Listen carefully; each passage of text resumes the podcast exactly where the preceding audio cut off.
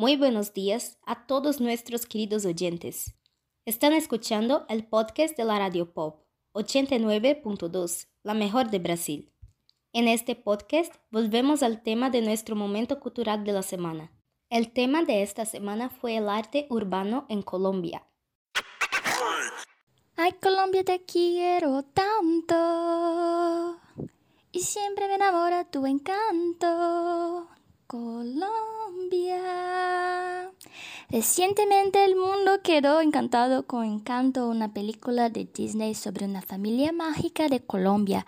Y esto despertó el interés de muchos niños y jóvenes por nuestro vecino, sobre todo cuando tenemos a alguien en la familia que se llama Bruno, porque no se habla de Bruno, no, no, no, no se habla de Bruno.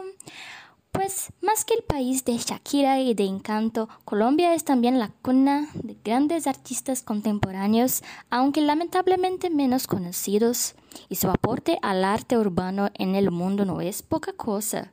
Con las calles más coloridas de Latinoamérica, Colombia busca su lugar en el mundo globalizado que, a pesar de estar más conectado, sigue siendo muy desigual con las llamadas regiones periféricas, como Latinoamérica y África. Así que hace muchos años se ve claro que el arte es la forma más pura, efectiva y pacífica de romper barreras y mostrar que somos mucho más que los estereotipos creados para nosotros. Así que hablaremos un poco más adelante sobre cómo el arte urbano colombiano ha tenido éxito en esta misión. El grafite surgió como una forma de expresión artística para las poblaciones de la periferia de las grandes ciudades. En este sentido, es un arte político tanto en contenido como en forma. En cuanto al contenido, gran parte de los temas mencionados abordan problemas urbanos que afectan a las poblaciones más pobres y excluidas de los grandes centros urbanos. La violencia que sufren, la pobreza que los aqueja son los algunos de estos temas, a menudo expresado como una protesta o denuncia. En cuanto a la forma, quizás el graffiti sea el arte más político de todos, ya que se muestra en la calle para todos, al alcance de todos. Es un medio de expresión dirigido al público en general y no solo a aquellos que están dispuestos a pagar por disfrutarlo. La historia del grafite en Bogotá no es muy diferente de la historia de este arte urbano en otras grandes ciudades del mundo. Es una historia marcada por la exclusión social y la represión policial. Desde el principio, los grafiteros en Bogotá fueron severamente reprendidos y hostigados por las fuerzas policiales casi siempre fueron tratados como bandidos. Así, cuando no eran detenidos, eran golpeados por los policías que los acercaron. La violencia estatal contra los grafiteros alcanzó su punto más crítico cuando un joven de 16 años llamado Diego Felipe Becerra fue brutalmente asesinado por policías. El crimen conmocionó a la ciudad de Bogotá y desató un boom mediático sobre el asunto. La gente en general se interesó por el tema y varias instituciones culturales comenzaron a patrocinar el grafite a través de eventos culturales. Quizás el cambio más importante fue la publicación de un decreto local que no solo regulaba al grafite en la ciudad, sino que lo trataba como un medio legítimo de expresión artística y no como un delito. Así, el grafite en Bogotá empezó a ser fomentado y ya no reprimido. Y hoy Bogotá es un, ejemplo para el mundo, una ciudad que tiene el arte urbano en general y el grafite en particular como uno de sus principales atractivos turísticos. ¿Puede el arte urbano cambiar espacios? La intervención artística en edificios y murales tiene un alto impacto en la percepción de seguridad de los ciudadanos. El arte urbano tiene la peculiaridad de dar una visión diferente del mundo, dar vida a las calles y ser una alternativa de expresión más para aquellas personas que no quieren quedarse caladas. Pero a pesar de las críticas que se reciben de este movimiento, el ámbito artístico en las calles ha creado circuitos para salir adelante. Ejemplo de ello es Colombia, país donde el grafite, los murales y las paredes en general se han vuelto un hito del arte urbano en Latinoamérica. El graffiti en Colombia está ayudando a formar nuevas expresiones que aportan al patrimonio nacional y cultural, ya que han transformado el entorno de una forma positiva, dejando atrás el pasado tortuoso que sufrió. La presencia del arte y la cultura en la calle juega un, papel muy relevante a la hora de configurar la imagen y la identidad de una ciudad. Esto afecta especialmente a la percepción de la seguridad de la población local, al mismo tiempo que promueve un acceso inmediato, democrático y gratuito a la cultura. La aceptación de este trabajo por los administradores públicos, medios de comunicación y habitantes abre precedentes para que nuevas manifestaciones del arte urbano surjan y cuellas una nueva y más democrática visión sobre el arte. El arte que invade las calles es ciertamente uno de nuestros grandes triunfos y patrimonios de todos. Es urgente esta relectura del arte urbano, que hoy ya no es un sinónimo de rebeldía de grupos al margen de la sociedad, y sí una forma de retratar a la ciudad en ella misma. Gracias a estas intervenciones urbanas, el arte ya no es únicamente de la élite.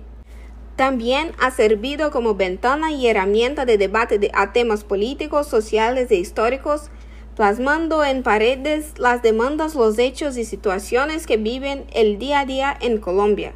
Y va más allá, pues el arte urbano y sus múltiples significados unifica discursos, historias y experiencias de vida, provocando al ser humano y alcanzando su potencial de comprensión de sí, de los otros y de los espacios públicos no solamente llevando el arte a las personas, sino también enseñándolas a hacer arte, desenvolviendo la cultura de crear arte.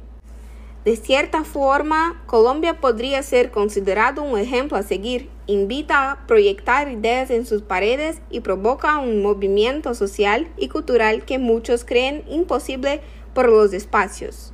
Dentro del arte callejero, han destacado nuevos talentos que hacen de la calle una gran galería a cielo abierto, transformando hasta la manera de cómo nos movemos por la, ciudad y nos relacionamos con ella. Al final del día hay arte para todos los gustos. Lo importante es que las calles no están vacías. Siempre hay expresiones artísticas que reflejan un sentimiento y que hacen una caminada por las calles colombianas más amena. Algunos artistas son muy conocidos por su estilo, como Lina Arias, que es una artista que hace muralismo, pero empezó pintando en el, en el caballete.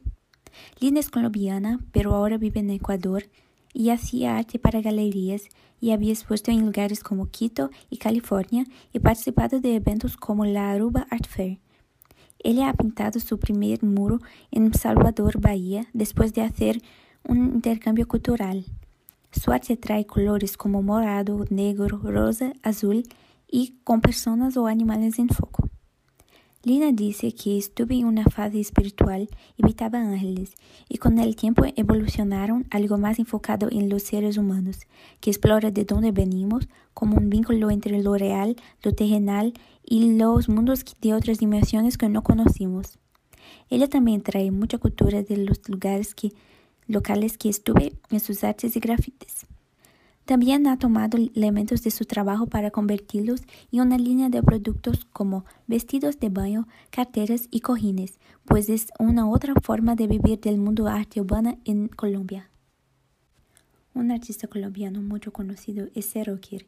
Se vio influenciado en principio por la legendaria escuela neoyorquina del grafite, por el hip hop y por la década convulsa que la vivió durante sus años de infancia.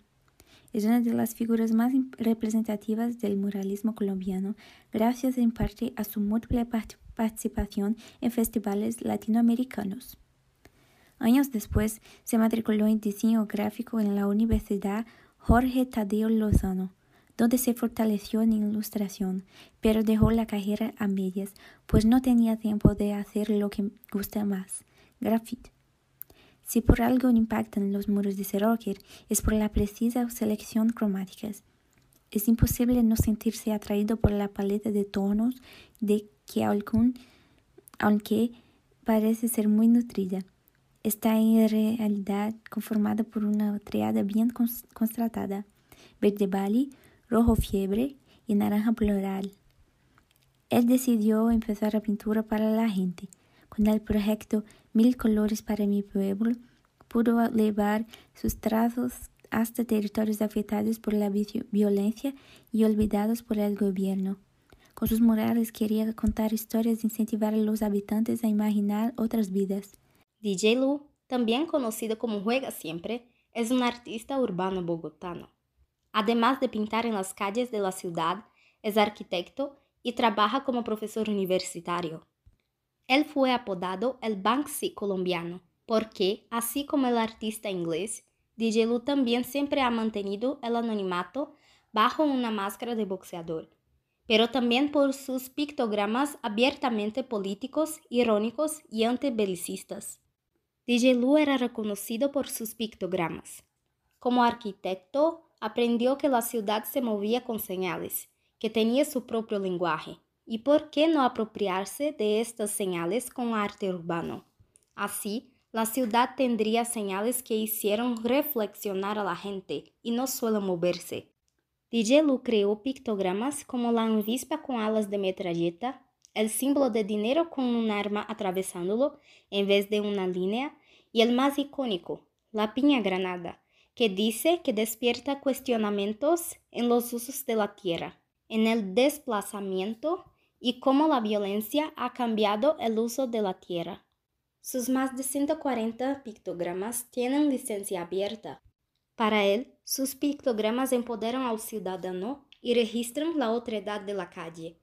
Eso es precisamente lo que ha hecho en sus últimas intervenciones, como la de Eso es genocidio, donde la comunidad grafitera bogotana, incluido Lu, denunciaron las masacres en Colombia, o sus pictogramas del coronavirus, donde denunció que los atropellos a la sociedad fueron más que las ayudas.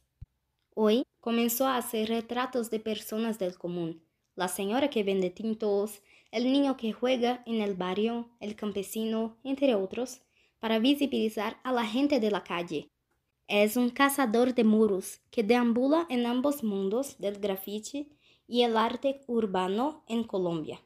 Ha pintado en España, México, Perú, Paraguay, Estados Unidos y otros países por invitaciones que le han hecho. Bien, ahora que vimos con nuestros presentadores cómo el arte urbano colombiano es muy rico y bonito, vamos a descubrir cuáles ciudades de Colombia son ideales para tener la mejor experiencia artística, en especial del graffiti. Y vamos a empezar por la capital, Bogotá. La ciudad es especialmente conocida por sus grafitis que decoran las calles. Los murales se encuentran en diversas zonas y puedes unirse a diversas rutas guiadas para conocerlos. Mismo que la actividad sea ilegal, los artistas se resisten y son reconocidos internacionalmente. También es la ciudad de origen de la Mesa Distrital del Graffiti. La próxima estación es Cartagena. Para complementar las bellísimas playas, la ciudad tiene una vibe bohemia y es el palco principal del movimiento de arte urbano. No puedes dejar de visitar el Bajo Gestemani. Otra ciudad protagonista en el muralismo es Cali, que tiene un museo libre de arte público y la Bienal Internacional de Muralismo y Arte Público. La ciudad es tan decorada que puede ser considerada una galería al aire libre. Por fin tenemos Medellín, que es una parada obligatoria. La ciudad transforma la violencia en arte con Casa Colacho. Además del Grafitur, un recorrido de cuatro horas que cuenta la historia de la ciudad por el grafite, ellos desenvuelven conciertos y festivales callejeros. Bueno, después de este tour por las calles de Colombia, esperamos que nuestros oyentes ya hayan empacado y comprado pasajes para Bogotá. Nos vemos en la próxima edición de nuestro querido podcast.